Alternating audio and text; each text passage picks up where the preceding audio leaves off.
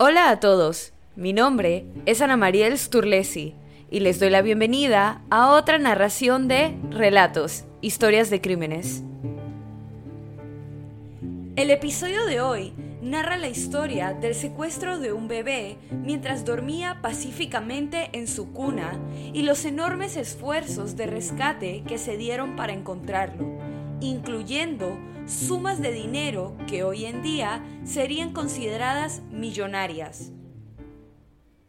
Charles Augustus Lindbergh Jr. era el primogénito de los reconocidos aviadores Anne Morrow Lindbergh y Charles Lindbergh, quien saltó a la fama cuando realizó el primer viaje transatlántico en solitario el primer vuelo transatlántico entre dos importantes centros urbanos y el vuelo transatlántico más largo por casi 2.000 millas, cuando realizó un viaje de 33 horas y media desde la ciudad de Nueva York hasta París. El 22 de junio de 1930, el cumpleaños número 24 de Anne, los Lindbergh le dieron la bienvenida a su primer hijo, al cual llamaron Charles Augustus Lindbergh Jr. o Charlie. Casi de inmediato llegaron solicitudes de fotografías de la prensa y la admiración fluyó del público. Durante este tiempo, los Lindbergh estaban construyendo una casa en un área remota cerca de la ciudad de Hopewell, Nueva Jersey. Aproximadamente a las 10 pm, el 1 de marzo de 1932, la enfermera de los Lindbergh, Betty Gao, descubrió que Charlie, de 20 meses, no estaba con su madre, que acababa de salir de la bañera. Se suponía que el bebé estaba acostado en su cuna en su habitación, ubicada en el segundo piso del hogar, mientras los adultos se encontraban en diferentes partes de la casa. Luego, Gao alertó a Charles Lindbergh, quien inmediatamente fue a la habitación del niño, donde encontró una nota de rescate con mala letra y gramática en un sobre en el alféizar de la ventana y otras pistas. Tomando una pistola, Lindbergh recorrió la casa y los jardines con el mayordomo. En su recorrido, encontraron impresiones en el suelo debajo de la ventana de la habitación del bebé, pedazos de una escalera de madera ingeniosamente diseñada y una manta de bebé. El mayordomo telefonió al departamento de policía de Hopewell, mientras Lindbergh se comunicaba con su abogado y amigo y con la policía estatal de Nueva Jersey. La policía de Hopewell Borough y los agentes de la Policía Estatal de Nueva Jersey llevaron a cabo una búsqueda exhaustiva de la casa y sus alrededores. Después de la medianoche, un experto en huellas digitales examinó la nota de rescate y la escalera. No se encontraron huellas dactilares o huellas utilizables, lo que llevó a los expertos a concluir que los secuestradores usaban guantes y tenían algún tipo de tela en las suelas de sus zapatos. No se encontraron huellas dactilares de adultos en la habitación del bebé, incluso en áreas que los testigos admitieron haber tocado, como la ventana, pero se encontraron las huellas dactilares del bebé. La noticia del secuestro se difundió rápidamente. Cientos de personas se reunieron en la finca destruyendo cualquier evidencia de huellas. Lindbergh y altos oficiales militares que se habían reunido en la casa para ayudar a encontrar al bebé especularon que el secuestro fue perpetrado por figuras del crimen organizado. Pensaron que la carta fue escrita por alguien que hablaba alemán como su lengua materna. En este momento, Charles Lindbergh utilizó su influencia para controlar la dirección de la investigación se pusieron en contacto con Mikey Rosner, un sujeto de Broadway que se rumoreaba que conocía a los mafiosos. Rosner pidió ayuda a dos propietarios de bares clandestinos, Salvatore Spitale e Irving Bitts. Lindbergh rápidamente apoyó al dúo y los nombró sus intermediarios para lidiar con la mafia. Varias figuras del crimen organizado, en particular Al Capone, Willy Moretti, Joe Adonis y Abner Swillman hablaron desde la prisión y se ofrecieron a ayudar a devolver al bebé a cambio de dinero o favores legales. Específicamente, Capone ofreció asistencia a cambio de ser liberado de la prisión con el pretexto de que su asistencia sería una petición más efectiva que fue rápidamente negada por las autoridades. La mañana siguiente al secuestro, las autoridades notificaron al presidente Herbert Hoover del crimen. En ese momento, el secuestro se clasificó como un delito estatal y el caso no parecía tener ningún fundamento para la participación federal. El fiscal general William D. Mitchell se reunió con Hoover y anunció que toda la maquinaria del Departamento de Justicia se pondría en marcha para cooperar con las autoridades de Nueva Jersey. La Oficina de Investigaciones, más tarde el FBI, fue autorizada para investigar el caso mientras que la Guardia Costera de los Estados Unidos, el Servicio de Aduana de los Estados Unidos, el Servicio de Inmigración de los Estados Unidos y la Policía de Washington, D.C. recibieron información sobre sus servicios.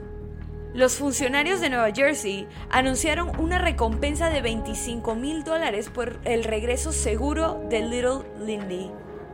La familia Lindbergh ofreció una recompensa adicional de 50 mil dólares. En este momento, la recompensa total de 75 mil dólares fue una enorme suma de dinero, porque la nación estaba en medio de la Gran Depresión. El dinero del rescate equivale a 1.473.695 dólares en la economía actual. El 6 de marzo llegó una nueva carta de rescate por correo a la casa de Lindbergh. La carta Tenía matasellos del 4 de marzo en Brooklyn y tenía marcas rojas y azules perforadas, como la nota anterior. El rescate se había elevado a 70 mil dólares. Llegó una tercera nota de rescate con matasellos de Brooklyn que también incluía las marcas secretas.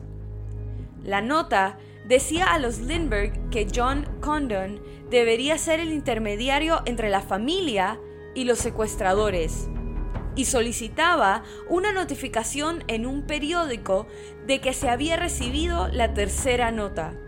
Las instrucciones especificaron el tamaño de la caja en la que debía entrar el dinero y advirtieron a la familia que no contactara a la policía.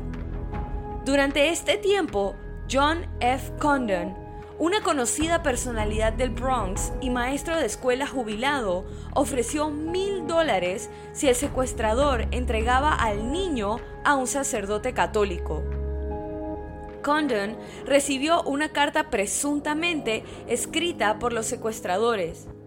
En esta autorizaba a Condon a ser su intermediario con Lindbergh.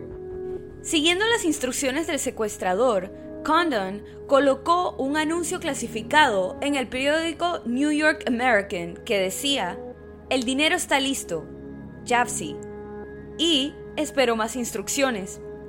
Japsy era el nombre secreto que John Condon usó para ocultar su identidad ante los secuestradores y ante los lectores del periódico, que, al saber su identidad, podrían poner en peligro el rescate. Finalmente, se programó una reunión entre Japsy y un representante del grupo que afirmaba ser los secuestradores. Esta reunión se coordinó para una noche en el cementerio Woodlawn en el Bronx. Según Condon, el hombre sonaba extraño, pero permaneció en las sombras durante la conversación, por lo que él no pudo verlo de cerca. El hombre dijo que se llamaba John y relató su historia. Era un marinero escandinavo, parte de una pandilla de tres hombres y dos mujeres. El bebé estaba en un bote, ileso, pero sería devuelto solo para pedir un rescate. Cuando Condon expresó dudas de que John realmente tuviera el bebé, este prometió algunas pruebas. El secuestrador pronto devolvería el traje de dormir del bebé. Cuando se le preguntó más, le aseguró a Condon que el bebé estaba vivo. El 16 de marzo se recibió por correo el traje de dormir para niños pequeños de una séptima nota de rescate. Después de que Lindbergh identificara el traje de dormir, Condon colocó un nuevo anuncio en el Home News. El dinero está listo. No hay policías, no hay servicio secreto. Vengo solo, como la última vez. El 1 de abril se recibió una carta que decía que era hora de que se entregara el rescate. El rescate estaba empaquetado en una caja de madera que fue hecha a medida con la esperanza de poder ser identificada más tarde. El dinero del rescate incluía varios certificados de oro, que eran certificados de propiedad que los propietarios de oro llevarían consigo en lugar de almacenar el oro real. Dado que los certificados de oro estaban a punto de retirarse de la circulación, se esperaba que se llamara más la atención sobre cualquiera que los gastara. Los billetes no estaban marcados, pero sus números de serie estaban registrados. El 2 de abril, Condon recibió una nota de un intermediario que fue un taxista desconocido. Él se volvió a reunir con John y le dijo que habían podido recaudar solo 50 mil dólares. El hombre aceptó el dinero y le dio una nota que decía que el niño estaba al cuidado de dos mujeres inocentes. El 12 de mayo, el conductor de camiones de reparto, Orville Wilson, y su asistente William Allen se detuvieron a un lado de una carretera, a unos 7 kilómetros al sur de la casa de Lindbergh. Cuando Allen entró a un bosquecillo de árboles para hacer sus necesidades, descubrió el cuerpo de un niño pequeño. El cráneo estaba muy fracturado y el cuerpo descompuesto, con evidencia de carroña por animales. Además, había indicios de un intento de enterramiento apresurado. Gao identificó al bebé como Charlie por los dedos superpuestos del pie derecho y una camisa que le había hecho. Al parecer, el niño había muerto de un golpe en la cabeza. Cuando comenzaban a hacerse los arreglos para el funeral, Charles Lindbergh insistió en que se le cremara. En junio de 1932, los funcionarios comenzaron a sospechar que el crimen había sido perpetrado por alguien conocido por los Lindbergh. Las sospechas recayeron sobre Violet Sharp, una empleada doméstica británica en la casa de Morrow que había dado información contradictoria sobre su paradero la noche del secuestro. Se informó que parecía nerviosa y sospechosa cuando la interrogaron.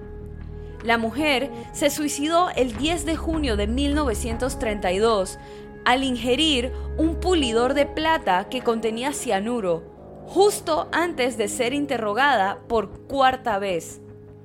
Desafortunadamente, su coartada se confirmó más tarde y la policía fue criticada por su mano dura. Condon también fue interrogado por la policía y su casa se registró. Durante este tiempo, Charles Lindbergh estuvo junto a él, pero no se encontró nada sugestivo en la casa. Después del descubrimiento del cuerpo, Condon siguió involucrado extraoficialmente en el caso. Sus acciones con respecto al caso fueron cada vez más extravagantes. En una ocasión, mientras viajaba en un autobús urbano, afirmó que vio a un sospechoso en la calle y al anunciar su identidad secreta como Japsy, ordenó que el autobús se detuviera.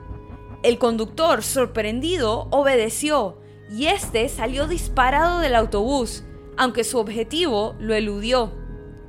Las acciones de Condon también fueron criticadas como explotadoras cuando accedió a aparecer en un acto de vodevil que trataba sobre un secuestro. Este era un género teatral común de la época que combinaba comedia con números musicales. Para el público, se había convertido en un sospechoso y en algunos círculos se le consideraba un villano. Mientras tanto, el hombre visitó los departamentos de policía durante los próximos dos años y se comprometió a encontrar al John con el que se encontró en el cementerio. Los investigadores que estaban trabajando en el caso pronto se paralizaron. No hubo novedades y poca evidencia de ningún tipo. por lo que la policía centró su atención en rastrear los pagos del rescate. Se preparó un folleto con los números de serie de las facturas de rescate y se distribuyeron 250.000 copias a las empresas, principalmente en la ciudad de Nueva York. Algunas de las facturas de rescate aparecieron en lugares dispersos, algunas tan lejanas como Chicago y Minneapolis, pero nunca se encontró a los que gastaban los billetes. Por orden presidencial, todos los certificados de oro debían canjearse por otros billetes antes del 1 de mayo de 1933. Unos días antes de la fecha límite, un hombre trajo 2.980 dólares a un banco de Manhattan para su cambio. Más tarde, se supo que los billetes eran del rescate. El hombre había dado el nombre de J.J. Faulkner y que vivía en 537 Oeste y la calle 149. Nadie llamado Faulkner vivía en esa dirección. Y una Jane Faulkner, que había vivido allí 20 años antes, negó su participación. Durante un periodo de 30 meses, varios de los billetes de rescate se gastaron en toda la ciudad de Nueva York, los detectives se dieron cuenta de que muchos de los billetes se gastaban a lo largo de la ruta del metro de Lexington Avenue y que conectaba el Bronx con el lado oeste de Manhattan, incluido el barrio germano-austriaco de Yorkville. El 18 de septiembre de 1934, más de dos años después de la desaparición, un cajero de un banco de Manhattan notó un certificado de oro del dinero de rescate. Un número de matrícula de New York escrito a lápiz en el margen del billete permitió rastrearlo hasta una gasolinera cercana. El gerente de la estación había anotado el número de licencia porque su cliente estaba actuando sospechoso y era posiblemente un falsificador. La placa pertenecía a un sedán, propiedad de Richard Hotman del Bronx, un inmigrante con antecedentes penales en Alemania. Cuando arrestaron a Hotman, llevaba un solo certificado de oro y se encontraron más de 14 mil dólares del dinero del rescate en su garaje. Hopman fue arrestado, interrogado y golpeado al menos una vez durante el día y la noche siguientes. Él declaró que el dinero y otros artículos se los había dejado su amigo y ex socio comercial Isidore Fish. Fish había muerto el 29 de marzo de 1934, poco después de regresar a Alemania. Hopman declaró que se enteró solo después de la muerte de Fish que la caja de zapatos que le dejaron contenía una suma considerable de dinero se quedó con el dinero porque afirmó que se lo debía por un trato comercial que él y Fish habían hecho. Hopman negó constantemente cualquier conexión con el crimen o conocimiento de que el dinero en su casa provenía del rescate. Cuando la policía registró su casa, encontraron una cantidad considerable de evidencia adicional que lo vinculaba con el crimen. Uno de los elementos era un cuaderno que contenía un boceto de la construcción de una escalera similar a la que se encontró en la casa de Lindbergh en marzo de 1932. El número de teléfono de John Condon, junto con su dirección, fueron descubiertos escritos en la pared de un armario en la casa. Una pieza clave de evidencia, una sección de madera, fue descubierta en el ático de la casa. Después de ser examinado por un experto, se determinó que coincidía exactamente con la madera utilizada en la construcción de la escalera encontrada en la escena del crimen. Hopman fue acusado de homicidio capital. La evidencia contra él incluyó 20 mil dólares del dinero del rescate encontrado en su garaje y un testimonio que alega que su letra y ortografía eran similares a las de las notas de rescate. Ocho expertos en escritura señalaron similitudes entre las notas de rescate y las muestras de escritura de Hopman. El Estado presentó fotografías que demostraban qué parte de la madera de la escalera coincidía con una tabla del piso del ático de Hopman. El tipo de madera, la dirección del crecimiento del árbol, el patrón de fresado, la superficie interior y exterior de la madera y las vetas en ambos lados eran idénticas y cuatro orificios para clavos colocados de manera extraña, alineados con orificios para clavos en las vigas del ático de Hopman. Otros testigos declararon que era Hopman quien había gastado alguno de los certificados de oro de Lindbergh, que lo habían visto en la zona de la hacienda el día del secuestro y que se había ausentado del trabajo el día del pago del rescate y había dejado su trabajo dos días después. Hotman nunca buscó otro trabajo después, pero siguió viviendo cómodamente de alguna forma. Cuando la fiscalía descartó su caso, la defensa abrió con un extenso examen de Hotman. En su testimonio, el sospechoso negó ser culpable e insistió en que un amigo había dejado la caja de certificados de oro en su garaje este dijo que debido a que Fish le, debía alrededor de 7.500 dólares en fondos comerciales, Hopman se había quedado el dinero para sí mismo y había vivido de él desde enero de 1934. La defensa llamó a su esposa, Anna, para corroborar la historia de Fish. En el interrogatorio, admitió que si bien colgaba su delantal todos los días en un gancho más alto que el estante superior, no recordaba haber visto ninguna caja de zapatos allí. Posteriormente, testigos de refutación declararon que Fish, el amigo que supuestamente dejó el dinero, no pudo haber estado en el lugar del crimen y que no tenía dinero para tratamientos médicos cuando murió de tuberculosis. La casera de Fish testificó que apenas podía pagar el alquiler semanal de 3.50 de su habitación. Hopman fue declarado culpable e inmediatamente condenado a muerte. El 30 de marzo de 1936, la segunda y última apelación de Hopman solicitando un indulto fue denegada. El sospechoso rechazó una gran oferta de un periódico para una confesión y rechazó una oferta de último momento para conmutar su sentencia de muerte a cadena perpetua sin libertad condicional a cambio de una confesión. Así que fue electrocutado el 3 de abril de 1936. Después de su muerte, algunos periodistas e investigadores independientes plantearon numerosas preguntas sobre la forma en que se había llevado a cabo la investigación y la imparcialidad del juicio, incluida la manipulación de testigos y, según ellos, pruebas plantadas. Su esposa continuó luchando para limpiar su nombre hasta su muerte a los 95 años en 1994.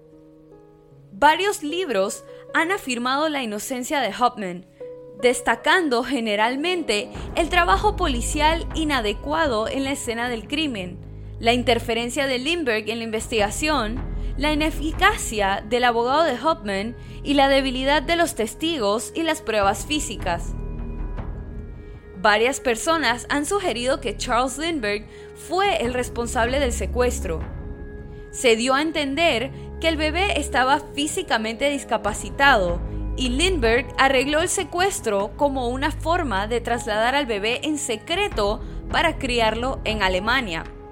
Otra teoría es que Lindbergh mató accidentalmente a su hijo en una broma que salió mal, después de que subió una escalera y sacó a su hijo por una ventana, pero que dejó caer al niño y murió, por lo que escondió el cuerpo en el bosque y luego encubrió el crimen culpando a Hopman. Hasta la actualidad no han habido pruebas que puedan certificar esta teoría. Y así culmina este episodio de Relatos, historias de crímenes. Recuerden pasar por la cuenta de Instagram y dejar su opinión de este caso. La cuenta es Relatos en Podcast y la pueden encontrar en la descripción de este episodio.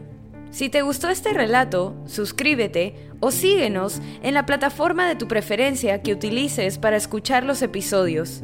Y no dudes en dejar una calificación y comentarios. Mi nombre es Ana Mariel Sturlesi y muchas gracias por acompañarme en esta narración nuevamente. Y bienvenido si es tu primera. Nos vemos la otra semana para otra narración de Relatos, Historias de Crímenes.